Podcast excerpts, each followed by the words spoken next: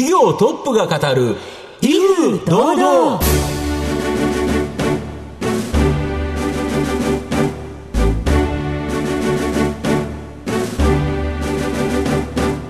毎度相場の福の神こと藤本信之です。アシスタントの飯村美希です。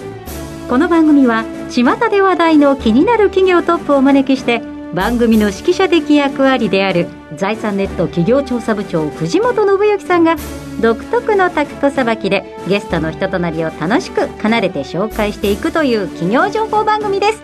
さて藤本さん、はい。新年度になっての最初の放送でございます。よろしくお願いしよろますしくお願いいたします。まあ、桜も少し散りかけてきてるという形だと思うんですけどなんかやっぱり桜綺麗ですね、やっぱりうん。いいもんですね日本にとってやっぱり桜っていいですね。はい、ということで気持ちも新たに、はい。今週もどうぞ。はい。皆様どうぞよろしくお願いいたしますこの番組は企業のデジタルトランスフォーメーションを支援する IT サービスのトップランナーパシフィックネットの提供財産ネットの制作協力でお送りします。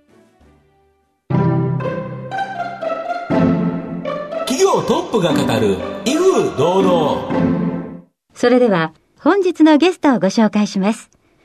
証券コード3841東証スタンダード上場株式会社 G ダット代表取締役社長松尾和俊さんにお越しいただいています。松尾さんよろしくお願いいたします。はい、どうも皆様、はじめまして、えー、松尾でございます、はい本日はどうぞよろしくお願いいたします。お願いいたします。株式会社 G ダットは、東京都中央区の JR 八丁堀駅の近くに本社があります。半導体や液晶パネルの設計に不可欠な EDA ソフトウェアの研究開発型カンパニーです。それでは松尾さんの方からも簡単に御社のことを教えてください。えーっとですね、なんて言ったらいいかな。あの皆様、多くの方がお手元にスマートフォンをお使いでございますよね。はい実は、あの中には液晶も入ってますし、半導体の塊って言っても過言じゃありません。えーもうちょっと噛み砕いて言うと、液晶だとシャープさん、うんあるいはサムソンディスプレイさん。うんで、何よりも CMOS イメージセンサーというカメラがついはいはいはいこれソニーですね。すね世界ナンバーワンですはいはいはいこういった、あの、あとは他にももちろんメモリーであるとかアンテナとかいっぱいたくさん部品がちっちゃな部品がたくさん集まってる。うんその各メーカーが設計するために必要なはいソフトウェアを我々が作って、うんうんえー全世界に販売しているという企業でございます。はい。部品の設計になりますえーか、そうですね。コンピューター上で設計しますんで、それの上で動くソフトウェアですね。はいえということで、要になる企業の社長さんにお越しいただいております。後ほど企業についてはじっくりと伺ってまいりますが、まずは、松尾さんの自己紹介を兼ねまして、しばし質問にお付き合いいただければと思いますので、よろしくお願いいたします。はい、こちらこそよろしくお願いいたします。では、松尾さん、生年月日を教えてください。1960年6月30日ですね。はい。現在おいくつでいらっしゃいます？えー、61ですけど、6月で62になりますよ、もう。あ はい。お気持ちとしてはいかがですか？いやー、20ぐらい多いんじゃないんですか。まだ40前半かなと思ってるんですけどね。はいずっと気持ちが若いということですね。はい。ご出身どちらでしょうか？はい、生まれは福岡県北九州市は八幡で生まれました。はいはい。どんなお子さんでいらっしゃいますかお子さんか、どうでしょう。はい。どちらかというと、まあ、見ての通り、あの、自己顕示欲が強いんでですね。そうなんですか。すごくあの、目立ちたがり屋でですね、はい。目立ってた子だと思いますはいね。。はい何で目立っていましたか？いや、悪いことにして、勉強だけは目立たなかったですね。じゃあ元気いっぱいだったということですね。まあ、そういうことだと思います。はいはい。では学生時代何か打ち込んだこと熱中したことなどはありますでしょう？か学生と言いますと、もう高校生ぐらいですか？ああ、もう中高校剣道ずっとやってましたね。坊主頭にして。あで、あとはバンドをやってました、バンドですか？経営者の方本当多くめちゃめちゃバンド比率高いですね。そうですね。あそうですか。どんなバンドやったの？えー、と、私二つ掛け持ちしておりましてですね、はい。優等生のバンドでキーボードをやってた。はい。で、今度やんちゃなバンドがありまして、はい。そこはサイドギターあるいはボーカルがやってたんですね。楽器いくつもできるのすごいですねいえ、ギターと、まあ、ピアノぐらいです。いやいやもう今はもうできないですよ。そうどうしてその顔色の違うバンドを2つ掛け持ちだったんでしょうか？やんちゃの方はですね、モテないんですよ。で、優等生のところはどうしてもキーボードがいないから松尾手伝ってくれと。はいでも彼らみんなハンサムだったんです。で僕はニキビ面で剣道やってたから坊主頭、その人間がキーボードを叩くわけです。うんで、チューリップってバンドありますあチューリップはいあれをコピーして なるほど。爽やかですね。爽やかな感じで。私一番足引っ張ってた。いやいやいやいやで、やっぱモテたという感じですか、そっいや、ちは。私モテなかったですね。やっぱり人相悪かったんでしょうね。坊主頭だったし。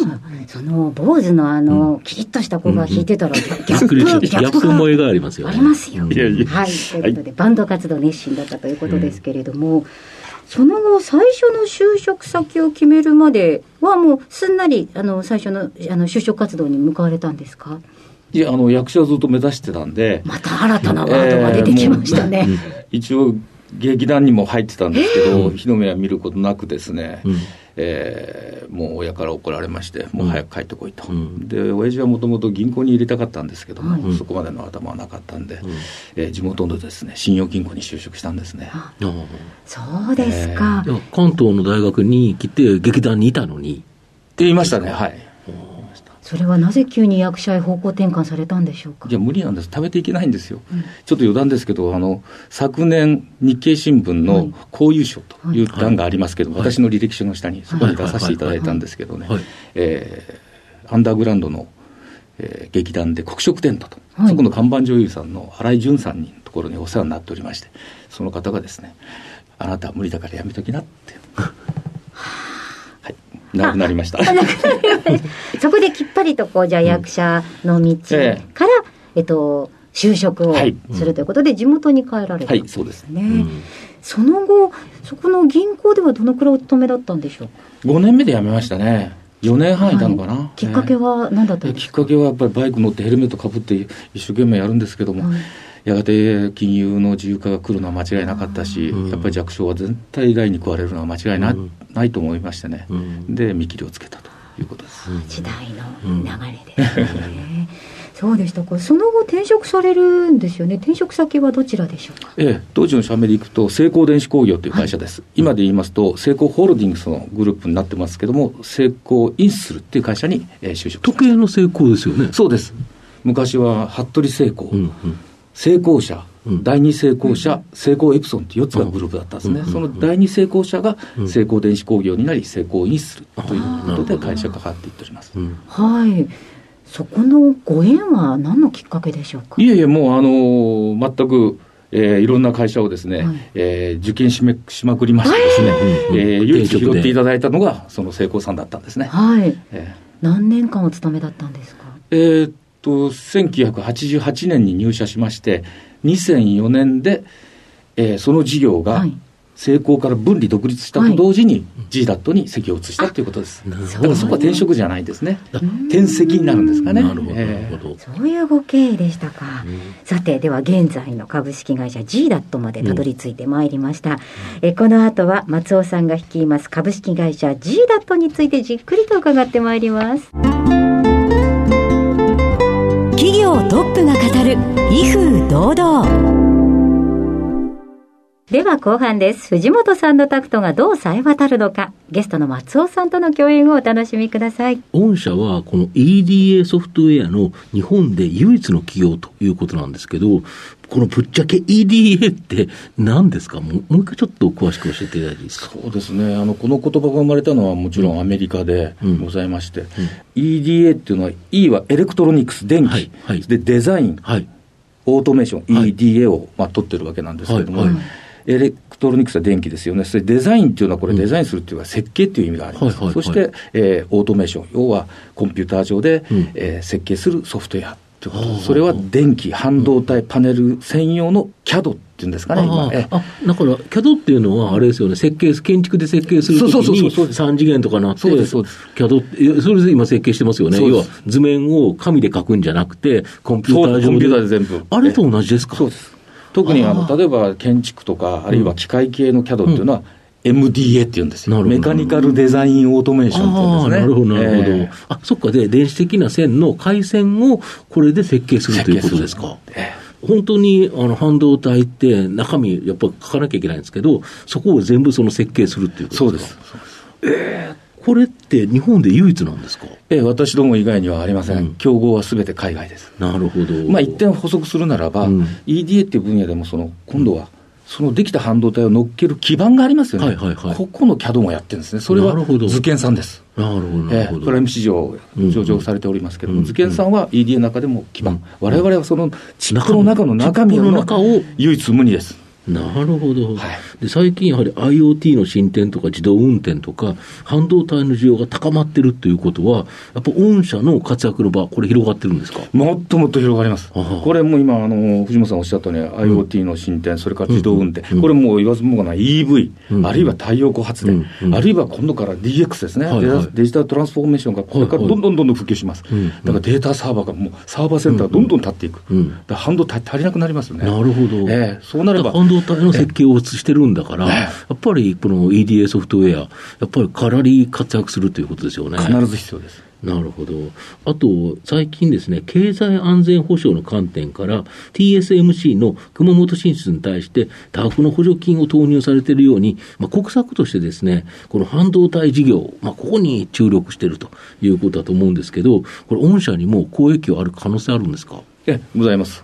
実は昨日も、はい。ええこの近くにありますけど、はい。霞が関、はい。経済産業省行ってきたんですけど、はい。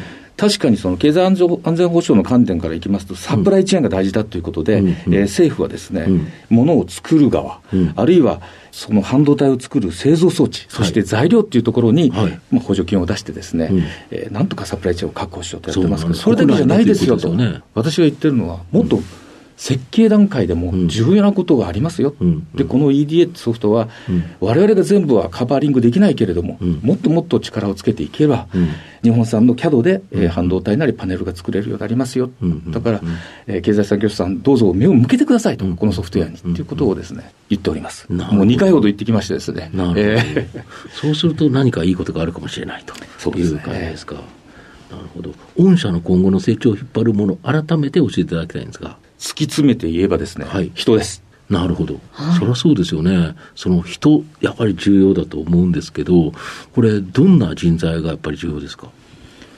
とにかくその、後でまた出てくるのかも分かりませんけども、うんうん前向きに物事を捉えて、うん柔軟に、うんえー物事を理解、解釈しですね、うんえー自分の考えをまとめて前に進めるとうんいうふうな人材はすごいなと思いますね。なるほど。えーまあ、企業は人なりって言いますけど、うんまさしくその通りだと思いますね。うんそうですよね。ソフトウェアって、それを作るっていうことで言うと、人が作ってるんですもんね。そうです、そうです。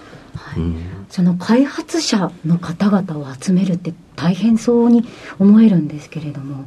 人気です。人気？来ます。へえ我々はメーカーですから、はい、うん。あの特に物理屋さん、数学屋さん、はい。えー電気電子を学んだ生徒さんはうん。来てくれます。へなえやっぱり自分の学んだことを生かしてものに形に新しいものをっていう意欲の高い方が集まるということですね。そうですね。しかも日本でオンリーワン企業ですもんね。そうですね。ええで、世界にも販売してるんですよ販売しております。そうですよね。やっぱり夢のある企業ということで、やっぱり世界に、まあ、通用する製品を日本初作っていくぞとい。うことですか。はい、そうです。それはもうあれですね、うん。ずっと学ばれてた方の心をもうぐっと掴んでくすぐっているっていうのはよくわかりますね、うん。社長ご自身では御社の一番の魅力はどんなところだと思われますか？うちの会社の魅力ですから、はい。自由に発想し、自由に自分たちで考えて動ける会社だと。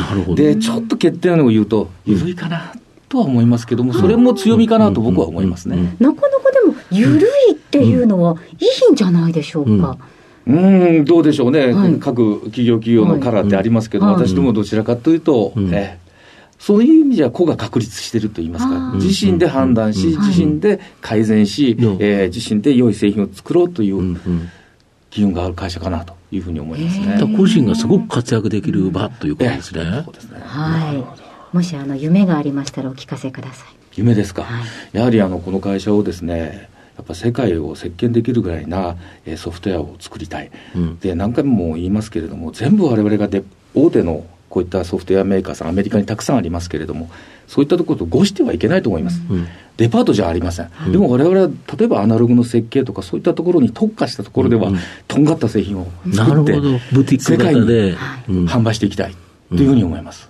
はいありがとうございます。では最後の質問、藤本さんお願いします。松尾社長、あなたの心に残る四字熟語、教えていただきたいんですが。私はですね、不益流行という言葉が大好きでございます。はい。はい、なぜ選ばれましたか？えっ、ー、と、これはですね、皆さんご存知のように、不益流行は、俳人の松尾芭蕉が、まあ、唱えたもので、うん、あすみません、あの、松尾同じ姓ですけど、演者ではございません。演者ではございませんけど。はい、たまたまですね。なぜ好きかというとですね、もうまさしく今、この言葉がね、今の世の中当てはまると思うんですよ。なぜかというと、こんだけ世の中全世界、もう情勢が変わって混沌としている。で、人もどんどんどんどん複雑化する。で、先は読めない。不確実性の世の中。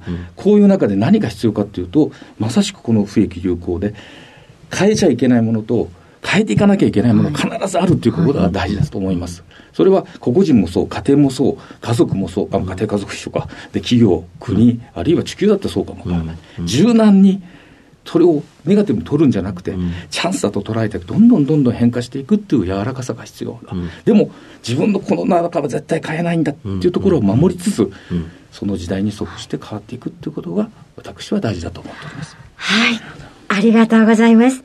改めまして本日のゲストは、証券コード3841、東証スタンダード上場、株式会社 G ダット、代表取締役社長、松尾和俊さんにお話いただきました。松尾さんありがとうございました。ありがとうございました。ありがとうございました。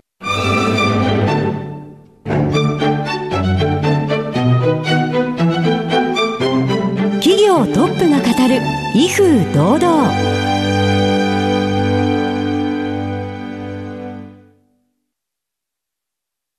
業のデジタルトランスフォーメーションを支援する IT サービスのトップランナー、東証スタンダード、証券コード3021パシフィックネットは、パソコンの調達、設定、運用管理からクラウドサービスの導入まで、企業のデジタルトランスフォーメーションをサブスクリプションで支援する信頼のパートナーです。取引実績1万社を超える IT サービス企業、東証スタンダード、証券コード3021パシフィックネットにご注目ください。お送りしてきました企業トップが語る威風堂々そろそろお別れのお時間です。今日のゲストは証券コード3841東証スタンダード上場。株式会社 G ダット代表取締役社長松尾和俊さんにお越しいただきました。そして松尾さんの選ばれました四字熟語は不益流行でございました。じゃあ東証新区分になって最初にお越しいただいたゲストなので今日初めてそうですね。スタンダードとあ言いましたけどいい感じがしますよね。本当で、うん、あのなんかあの日本を支える、うん、あの素敵な会社さんを知れたというか、ね、しかもなんかオンリーワンですからね、はい、確かに半導体の設計のそれをやろうとしたら、まあ、この会社のソフトウェア使わざるを得ないという形で言えば、まあ、今後やっぱり期待できるかもしれないですね。はい、就職先でも超人気ですと、うん、あのはっきりおっしゃってらっしゃいましたので、ね、まあ、そうです他にないっていうのはやっぱり大きな強みですよね。はい、これからも注目していきたいですね。はいえー、ぜひぜひ番組を最初から聞けなかった方も終了はラジコのタイムフリーはもちろんポッドキャストでもお楽しみいただけますので再度お聞きいただければと思います。それではここまでのお相手は藤本信之と飯村美希でお送りしました。来週のこの時間までほなさいなら。